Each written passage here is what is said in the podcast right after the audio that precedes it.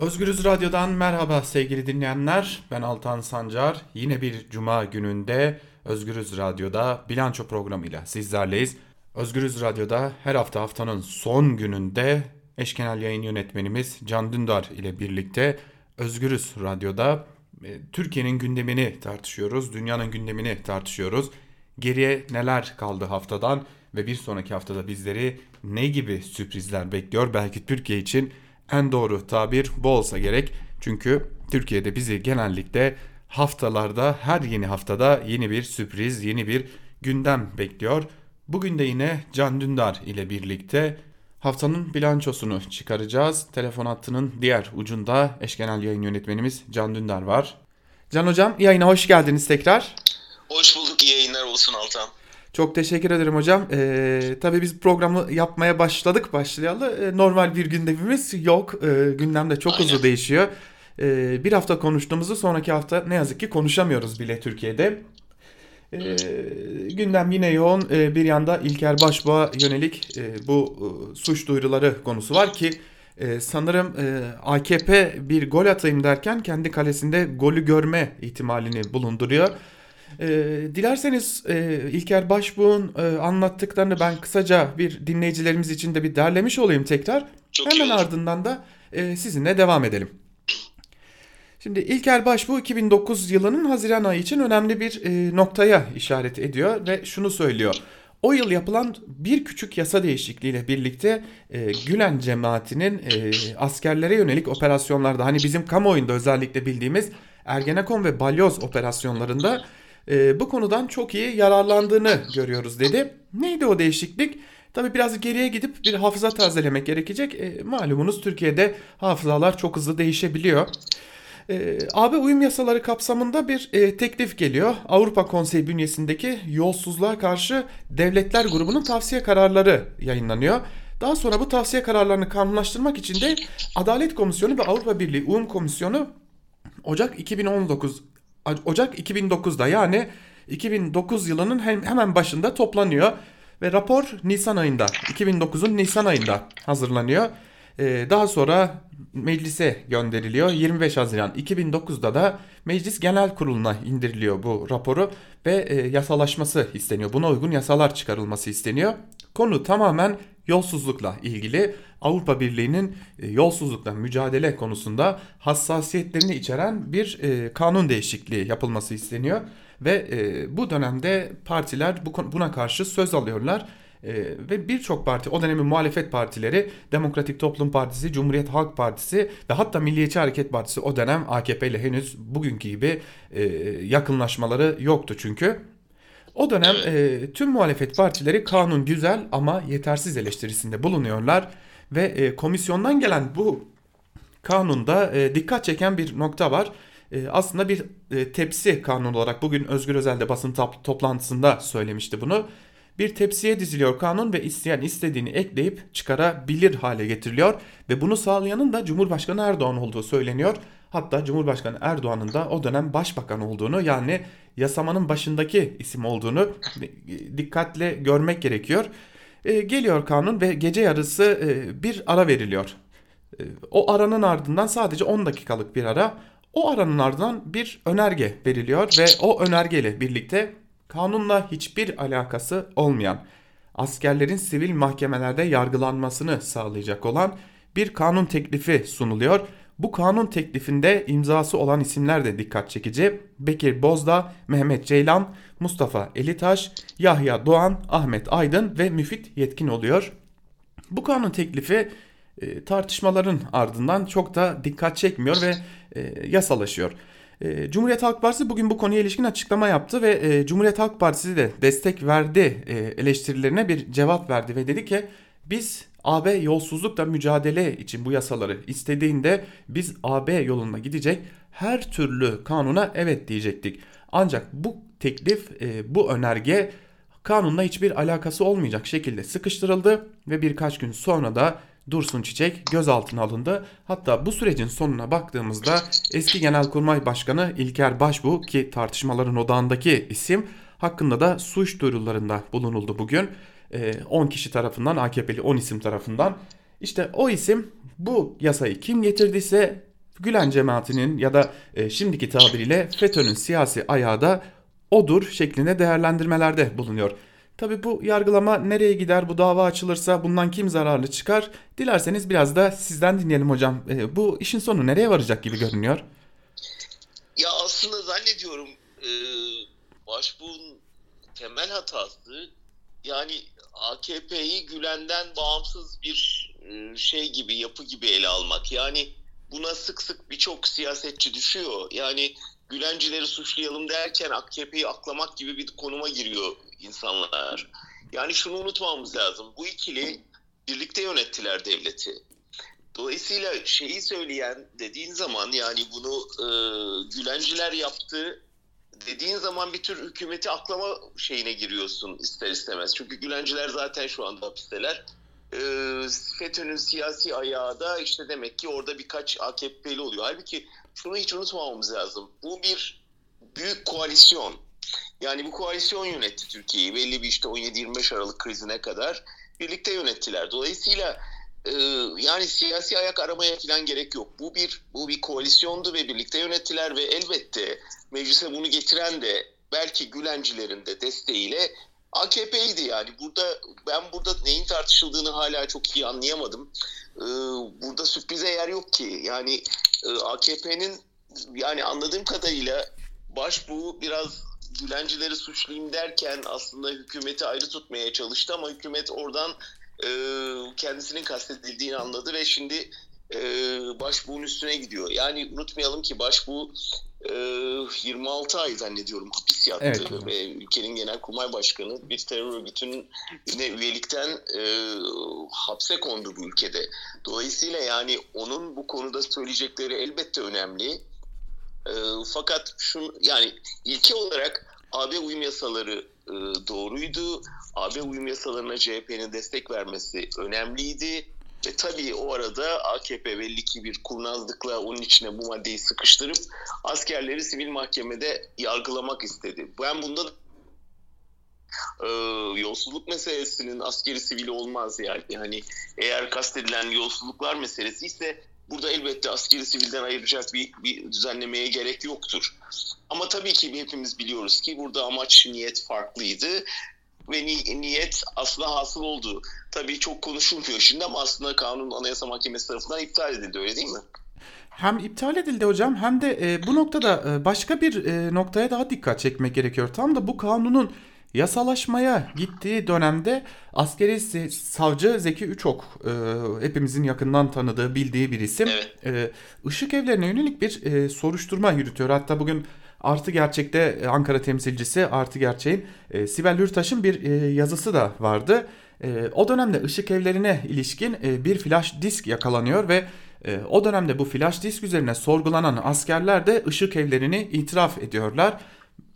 O gün e, Zaman Gazetesi e, bütün bir e, bu e, haberi yapan Sibel Hürtaş ve Habertürk Gazetesi başta olmak üzere birçok ismi hedef gösteriyor ve sonunda Habertürk Gazetesi bu doğru haber için özür dilemek zorunda kalıyor. Hatta Sibel Hürtaş da işinden ediliyor.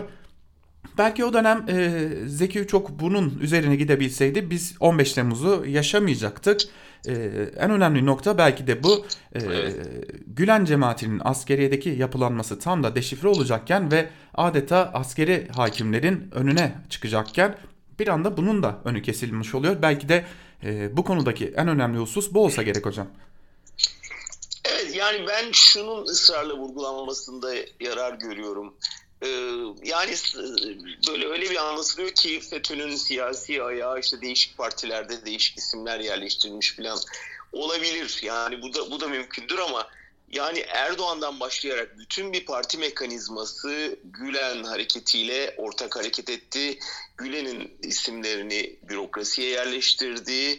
Ee, sınav soruları konusunda, Harbiye'deki değişiklikler konusunda, asker atamalarında hep Gülen'le işbirliği yapıldı.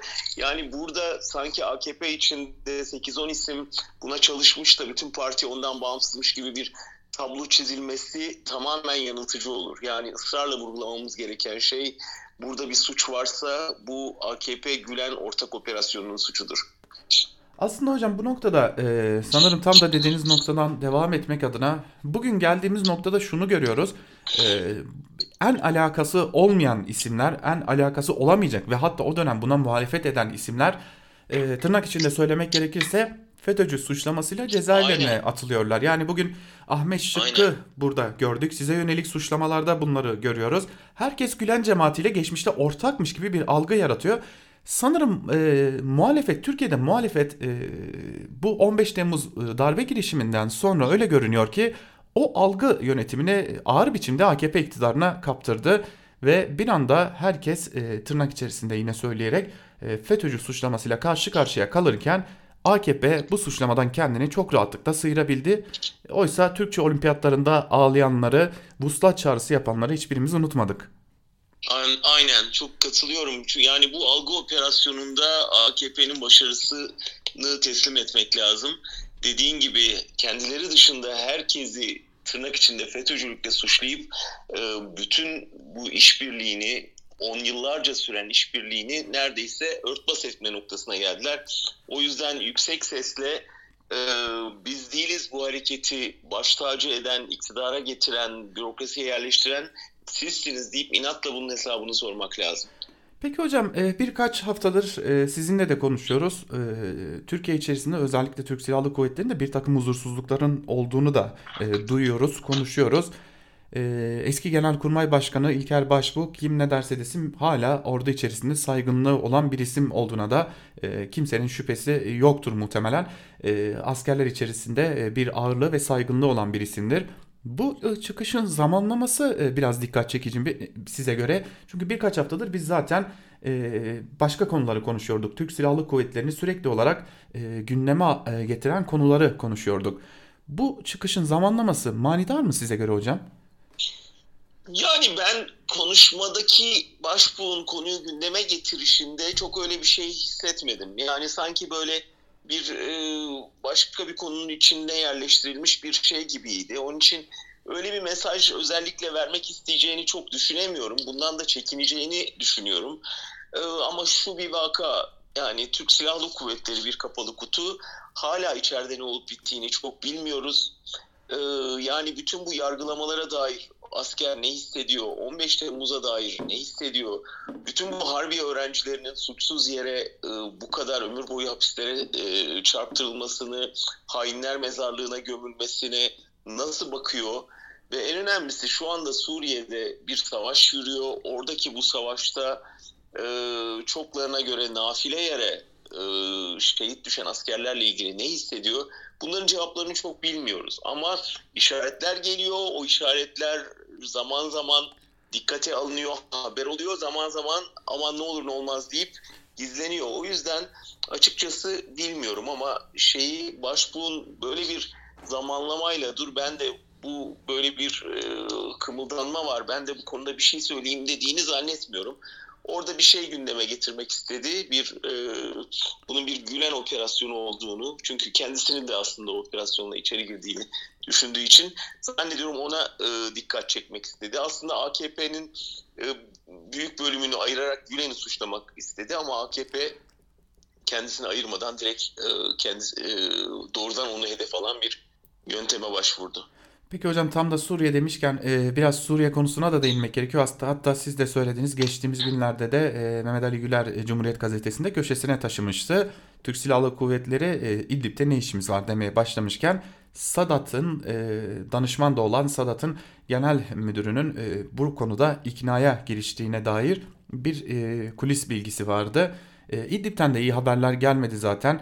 Askerler e, Suriye ordusu tarafından şehit edildi. E, bir diğer yandan bölgede bulunan bir sivil de yine Türkiye ile birlikte çalışan bir sivil de hayatını kaybetti. E, tüm bunları üst üste koyduğumuzda e, gerçekten esas soruyu sormak istiyorum ben size. Suriye'de ne işimiz var hocam? Yani ben anladığımı şöyle anlatmaya çalıştım bu hafta içinde bir yorumda. Yani e, dinleyicilerimiz şöyle düşünsün. Türk Silahlı Kuvvetleri Türkiye içinde bir operasyon yapıyor ve terörist olarak adlandırdığı unsurlara karşı e, bir harekata girişiyor. O sırada Suriye ordusu Türkiye sınırından giriyor ve Türk ordusunu durdurmaya çalışıyor. Teröristlere kol kanat geriyor. Yani meseleyi böyle görürsek olayın vahametini anlayabileceğiz. Burası Suriye toprağı. Türkiye e, Suriye rejiminin istemediği bir operasyon yürütüyor ve aslında bir şekilde kalkan olduğu örgüt kendisinin de terör örgütü saydığı örgüt. İdlib'i yöneten kuvvet. Dolayısıyla bu soru son derece meşru, son derece mantıklı. Ne işimiz var orada? Orası bir bağımsız toprak ee, ve e, terörist ilan ettiği ve Türkiye'nin de buna katıldığı bir e, operasyon yürütülüyor. Şu tabii Türkiye açısından kritik birkaç şey var. Bir tanesi oradaki gözlem noktaları, e, oradaki askerlerin korunması açısından Türkiye'nin bir müdahale hakkı doğuyor. Ki o gözlem noktalarının da aslında Türk Silahlı Kuvvetleri'nin değil, Sadat'ın önerisi olduğuna dair haberler okuduk bu hafta. E, dolayısıyla aslında e, buraya girmeyelim diye Türk Silahlı Kuvvetleri içinden e, bir itiraz geldiğini de öğrenmiş oluyoruz böylece. İkincisi tabii büyük bir göç dalgası. Yani bunu bu kaçınılmaz olduğu çok net görünüyor. E, yüz binlerce insan sınıra doğru akıyor ve Türkiye'nin orada bir şey, bir hazırlık yapması lazım. Ama bunu yapacağına gerçekten yangına körükle giden ve hem Suriye rejimiyle hem dolayısıyla Rusya ile Moskova ile çatışmayı göze alan bir gözü kara politika izliyor Erdoğan. E, dolayısıyla bir türlü ateş sönmediği gibi sürekli daha harlanıyor.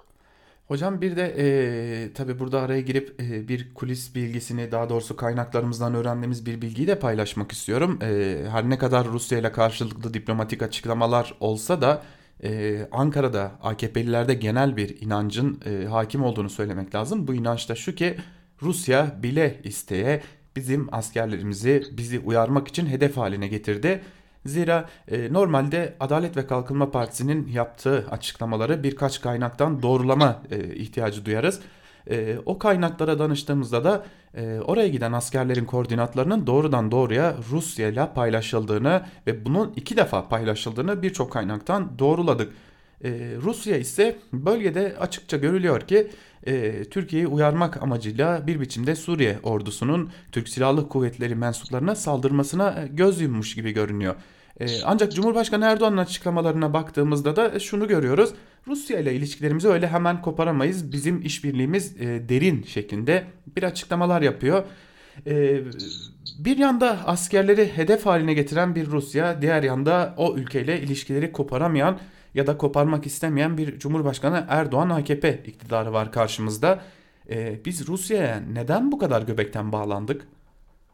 Bir defa öncelikle Moskova zaten açıkladı. Dedi ki benden habersiz girdin oraya. Bana haber vermen gerekiyordu anlaşmalarımız çerçevesinde. Dolayısıyla şunu demek istedi. Benden habersiz girersen böyle kayıp verirsin.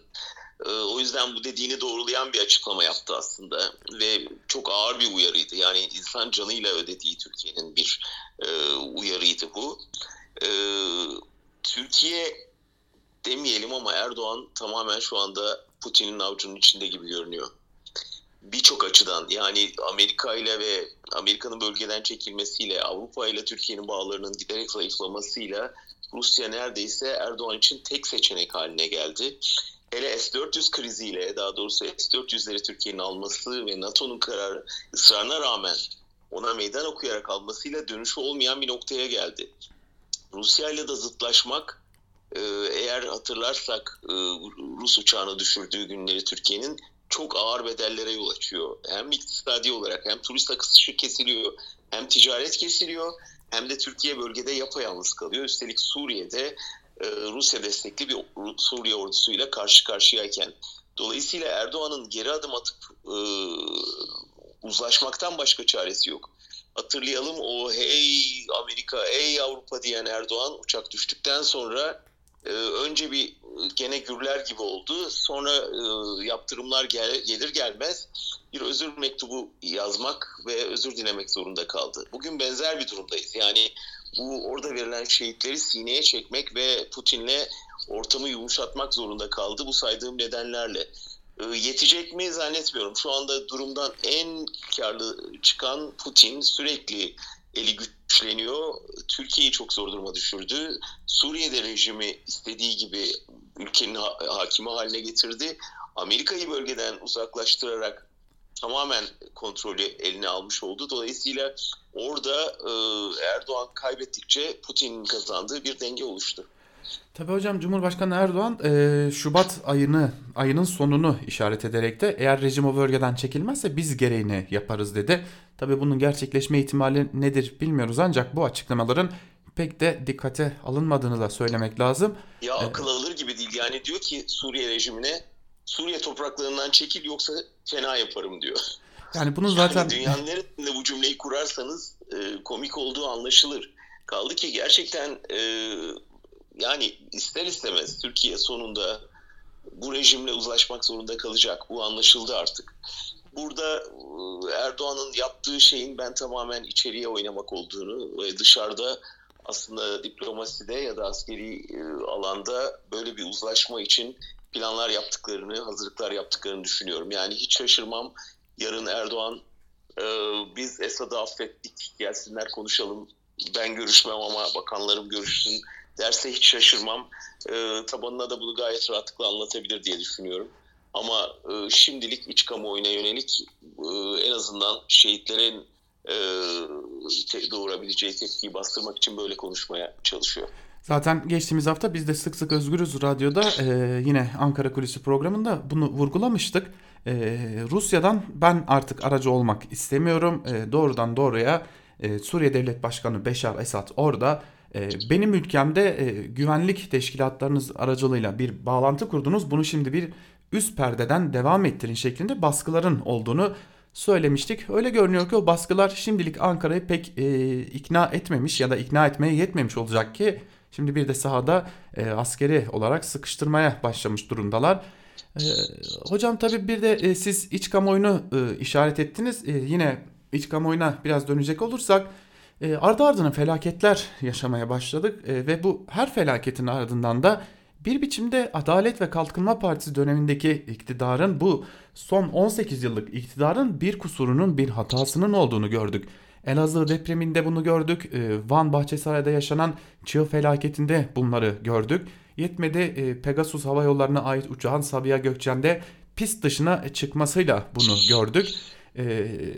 Felaketlerde dahi artık AKP iktidarının 18 yıldır bir ülkeyi yönetiyorsanız haliyle e, bir dahilinin olduğunu e, görüyoruz. İç kamuoyunda da işler pek de AKP iktidarının ve Cumhurbaşkanı Erdoğan'ın istediği gibi gitmiyor. Eskisi gibi algıyı da yönetemiyorlar.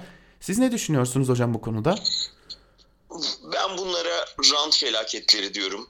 Ee, yani bunlar doğal afet falan değil. Yani bunlar gerçekten e, cehaletle bulamaç haline getirilmiş rant hırsının ortaya çıkardığı felaketler ve ne yazık ki e, arkası gelecek belli çünkü e, o kadar hazırlıksız e, yapılan inşaatlar, o kadar cahilce e, önlem alınmadan kurulan setler oluşturuldu ki e, burada insan canını hiçe sayan bir rant hırsı var.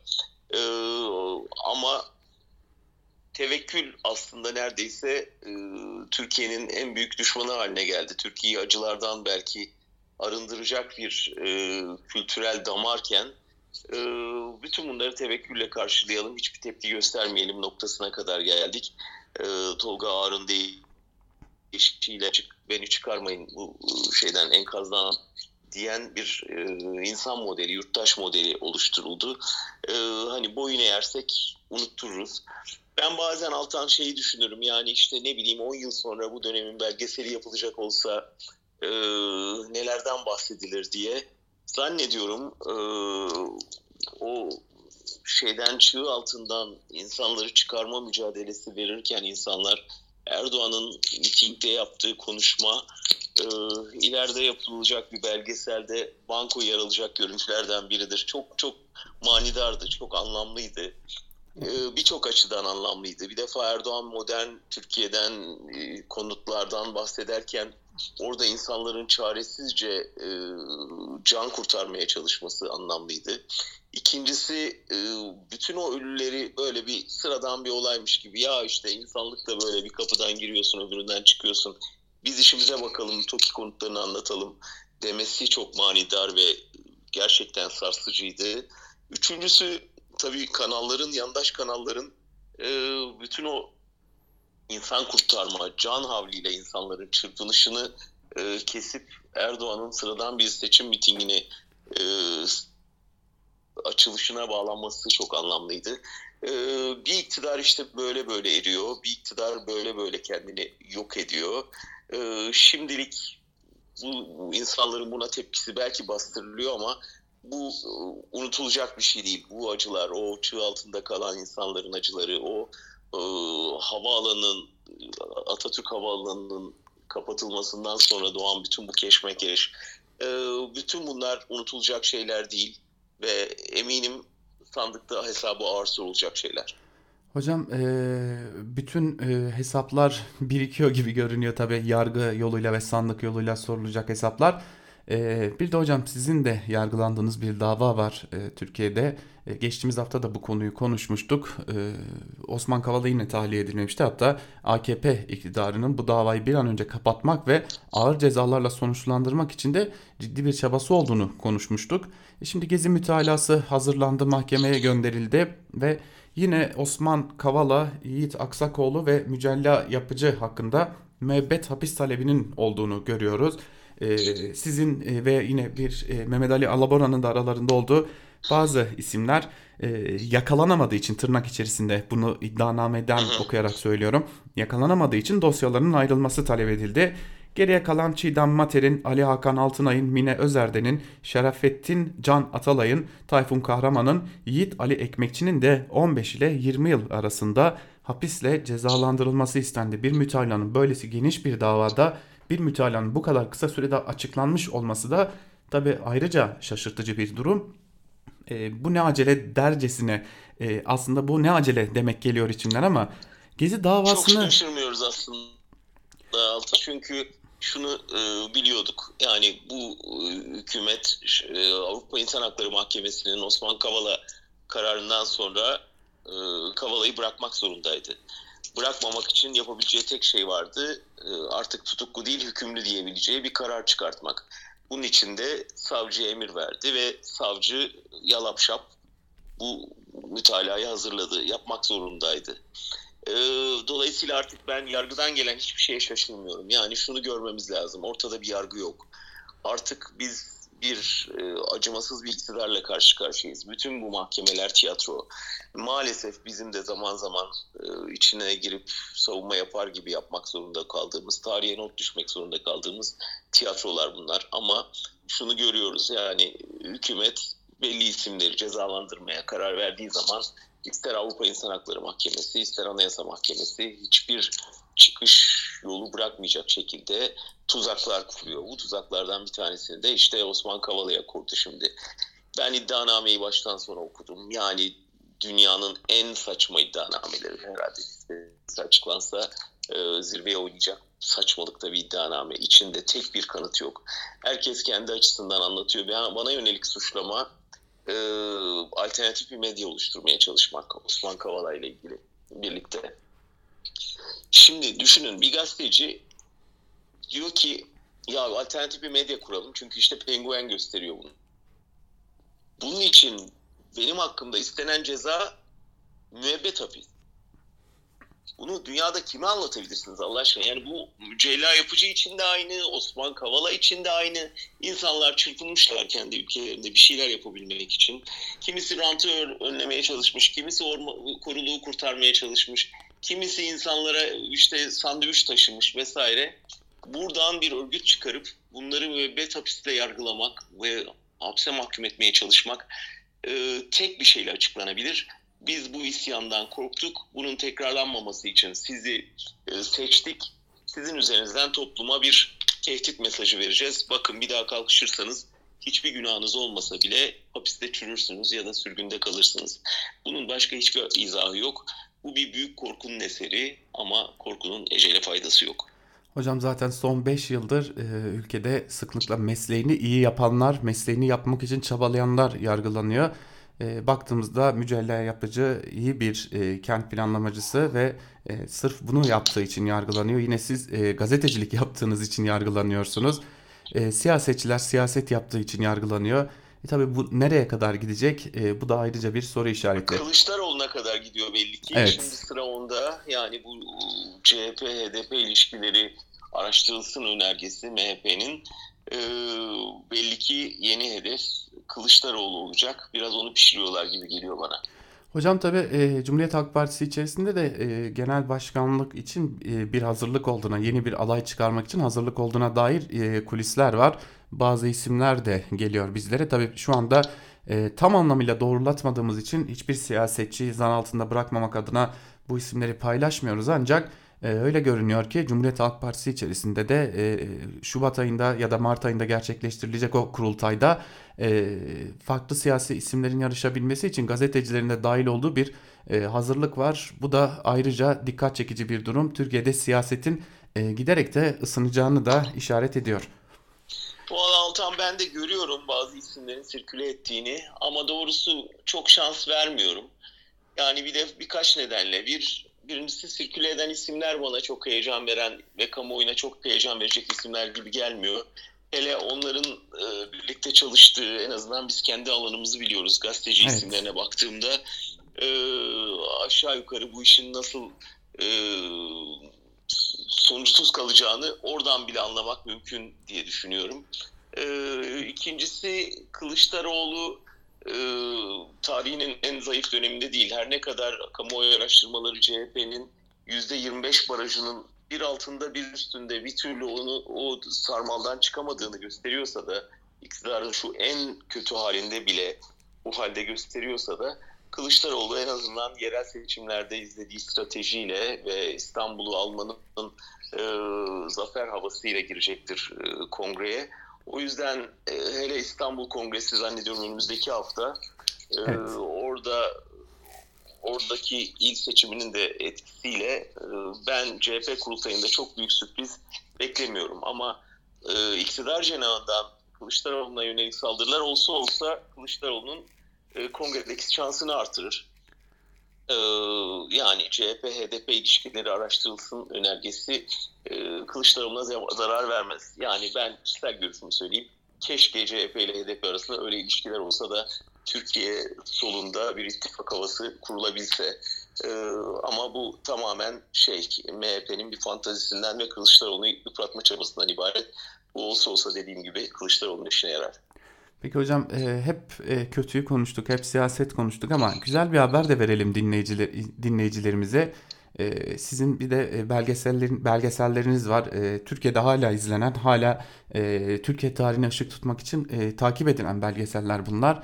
O belgeseller şimdi Almanya'da gösterilecek. E, nedir hocam son durum? E, biraz anlatabilir misiniz? Tabii memnuniyetle. Açıkçası burada e, Türkiye nasıl sadece Erdoğan'dan ve bütün bu gündelik siyasetten konuşuyorsa durum Almanya'da da böyle. E, Türkiye dediğiniz anda bir yerde kendinizi Türkiye'li diye tanıttığınız anda Aa Erdoğan ne olacak durum ne- nedir ya da işte deprem olmuş orada ya da şu felaket uçak düşmüş. Yani Türkiye bir felaketleriyle alınan ülke durumunda ister istemez ya da zorba iktidarıyla alınan bir ülke durumunda. Ben de Erdoğan'ı ve rejimi anlatmaktan sıkıldım biraz. Türkiye'de e, bunu hak etmeyecek bir ülke aslında bu kadar dar bir alana sıkıştırılmayı. Onun için şöyle düşündüm ya Türkiye'nin başka bir yüzü var Erdoğan'dan bağımsız olarak e, bir tarihi var, bir kültürü var, sanatı var. Biraz bunları gündeme getirelim. Biraz Almanya'dakilere, Almanlara e, Türkiye'nin bu yönlerini de hatırlatalım diye düşündüm. Ve e, bu vesileyle aslında şunu da yapmak istedim. Yani bize de aa, işte be- beni tanıtırken bir yerde Erdoğan muhalifi diye tanıtıyorlar. Bu benim hak etmediğim bir ünvan. Yani niye öyle tanıtayım? Ben 40 yıldır gazeteciyim. Evet. Bunca yıldır belgeselciyim. Yani e, bu, bana çok dar gelecek bir ünvan ve bir gazeteci için de hakikaten çok övünecek bir şey değil. Evet Erdoğan rejim e, basına saldırdığı için, ülkede demokrasiyi yok ettiği için elbette hepimiz buna tavır almak zorunda kaldık ama bunun ötesinde bir kimliğimiz, kişiliğimiz, mesleki kariyerimiz var.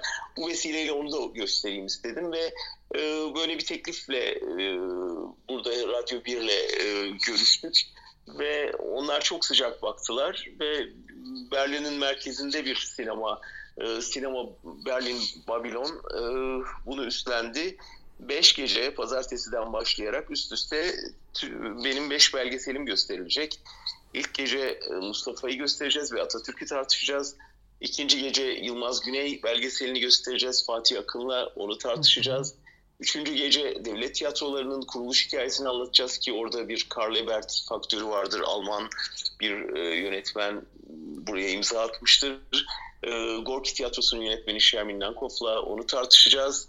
Sonra bir aşk hikayesi Adnan Menderes'in bebek davası Ayhan Aydan'la ilişkisini anlatan Yüzyılın Aşklarından bir bölümü izleyeceğiz. Ona Cem Özdemir ve eşi Pia katılacaklar ve biraz siyaset, politika ve özel hayat ilişkisini konuşacağız.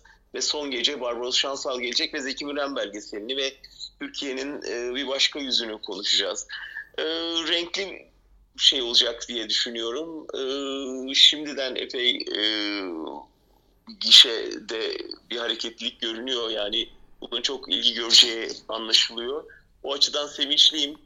Ve nihayet yani DİTİP, IŞİD, Erdoğan dışında Türkiye'nin başka konularını tartışabileceğimiz için de sevinçliyim doğrusu.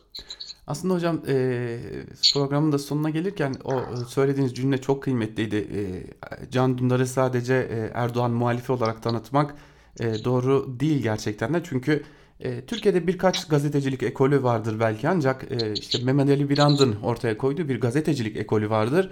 Ve muhtemelen birçok gazetecilik öğrencisi de o ekolden biriyle çalışmak istemiştir hayatı boyunca. E, haliyle e, Türkiye'de ne kadar dar alana sıkıştırılmaya çalışılsa da bu dönem geçtikten sonra o ekolden gelenlerden biri olarak siz de e, Türkiye'ye döndüğünüzde çok başka e, bir şekilde karşılanacaksınız. Ve e, bugün belki de e, size e, o hakaretleri edenler yarın usanmak zorunda kalacaklar. Ben şimdiden e, umutluyum, mutluyum ve e, başarılar dilerim olur. sizlere de hocam. Teşekkür ederim Altan. Hocam e, bu temenniyle kapatalım programı. E, yeniden Türkiye'de tamam. olabilmek temennisiyle diyelim. Çok Öyle teşekkür diyelim. ederim hocam. Bütün umudumuz o. Çok teşekkürler. İyi yayınlar olsun. Çok teşekkürler hocam. Sağ olun. Evet sevgili dinleyiciler, e, eş genel yayın yönetmenimiz Can Dündar'la konuştuk. E, Türkiye'nin e, bir haftasının bilançosunu çıkardık. O bilançoyu çıkarmak bile aslında biraz uzun sürüyor. Haliyle atladığımız günden başlıkları bile olmuş olabilir. Malum Türkiye'nin gündemine yetişmek pek de kolay olmuyor. Hele ki programımız için belirlenen bir süre varsa biz elimizden geldiğince bir haftanın bilançosunu çıkarıp geleceğe nasıl bakmamız gerektiğini konuştuk. E, tabii bir de güzel haberimiz vardı. Eş genel yayın yönetmenimiz Can Dündar'ın belgeselleri Almanya'da Babilon'da olacak. E, eğer Almanya'da dinleyicilerimiz varsa da kendilerine de tavsiye ederiz diyelim ve programımızı kapatalım. Gelecek hafta yine aynı saatte Özgürüz Radyo'da görüşmek dileğiyle. Hoşçakalın.